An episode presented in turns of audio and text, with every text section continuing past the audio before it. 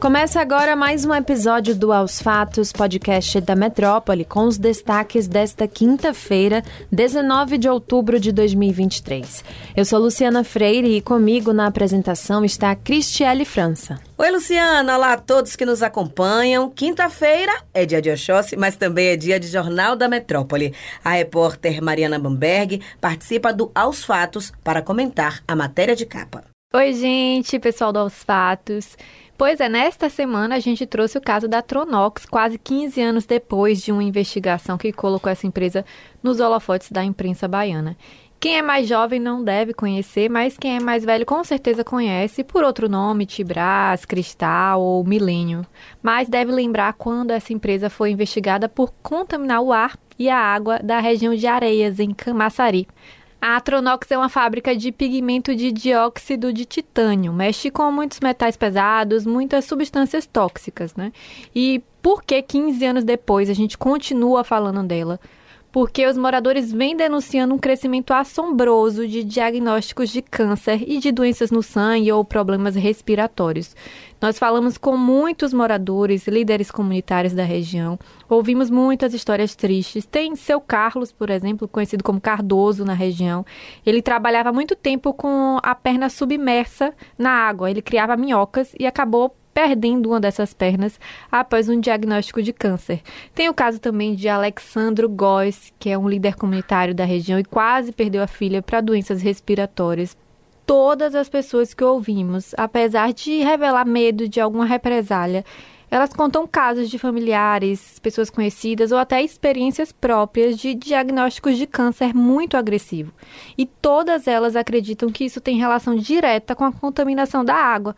Areias é uma comunidade muito humilde, com cerca de 6 mil habitantes, que até pouco tempo não tinha água da Embasa. Era água que vinha do lençol freático, que era utilizada por toda a comunidade.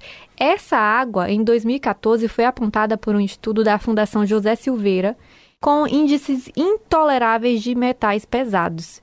Eu acabei me estendendo muito, mas acho que isso já responde o motivo de retomarmos esse assunto, porque o que está acontecendo lá é um desastre estimulado pela omissão de órgãos públicos. O INEMA, que é quem concede a licença à empresa, não consegue fornecer laudos que comprovem a regularidade da fábrica. Há dois meses, eles dizem que estão esperando que a empresa envie esses documentos. E o Ministério Público está apenas aguardando o INEMA. Apesar disso, eles dizem que o INEMA, se concedeu a licença, precisa ter esses laudos, porque deve ter realizado uma vistoria. Também já me estendi demais, mas vocês sabem que para acompanhar essa e outras matérias do nosso jornal Metrópole, só mandar uma mensagem com a palavra jornal para o 35055000. Fico por aqui até a próxima semana. O Exército conseguiu identificar três militares supostamente envolvidos no furto de 21 metralhadoras pertencentes ao acervo do Arsenal de Guerra de São Paulo. A instituição apura se os oficiais foram cooptados por organizações criminosas para colaborar na saída de armamento do quartel de Barueri, na região metropolitana de São Paulo. Segundo o jornal Folha de São Paulo, militares que trabalhavam no feriado estão entre os principais suspeitos da investigação. Também foi afirmado que o Exército tem intenção de punir os responsáveis pelo controle do armamento, que só alertaram sobre o furto um mês após o crime ter sido consumado. Ao todo, foram furtadas 13 metralhadoras de calibre .50 e 8 de calibre 762. Até o momento, a suspeita é que as armas de fogo tenham sido tiradas do quartel pelos criminosos durante o feriado do Dia da Independência, 7 de setembro, quando a unidade operava com menos oficiais, contando com o apoio apenas de plantonistas. Parte das metralhadoras furtadas foram oferecidas à maior facção criminosa do Rio de Janeiro. A escritora e professora Isabel Souza foi entrevistada na Rádio Metrópole nesta quinta-feira e comentou o seu livro, Barriga Suja. Algumas famílias, infelizmente, quando elas é, pelo menos no meu contexto de época, foi, isso foi muito forte. Quando tinha filhos, aquarela brasileira, várias cores, geralmente os mais claros eram melhor tratados. Ah. Apanhavam menos para não deixar marca. Lá em casa aconteceu muito isso. E geralmente eram que dizia assim, era o que veio limpar a família. Eu cresci, ó, oh, que pena de você. Sua mãe teve a barriga suja. oh, nem passei igual a sua irmã. O que é que aconteceu? Quando minha mãe deu, eu e minha irmã, o contexto de época, geralmente, a minha irmã se, foi. A pegada foi essa, porque como ela era muito clara, ela não foi parar no orfanato. Se nasce de minha cor. Ia para o orfanato. Ah, com certeza. O nome da obra é inspirado no termo que utilizavam para justificar o motivo de Isabel ser negra, diferentemente de sua irmã.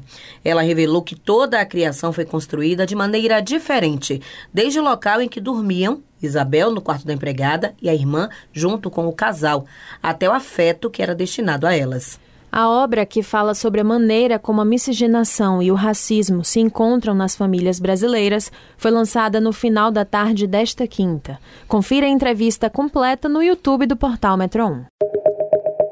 O presidente da empresa Brasil de Comunicação, Hélio Doyle, foi demitido na última quarta depois de republicar em suas redes sociais uma mensagem na qual afirmava que quem expressa apoio a Israel é um idiota.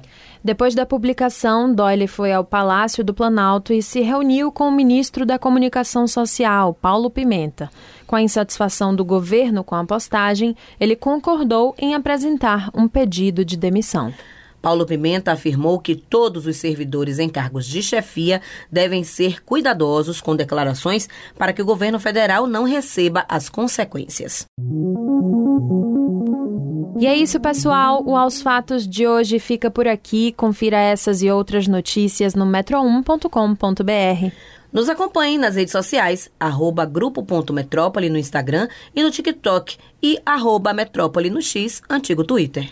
E não deixe de ativar as notificações no Spotify para receber um alerta toda vez que sair um novo episódio e se manter atualizado. Tchau, até a próxima. Até a próxima, pessoal.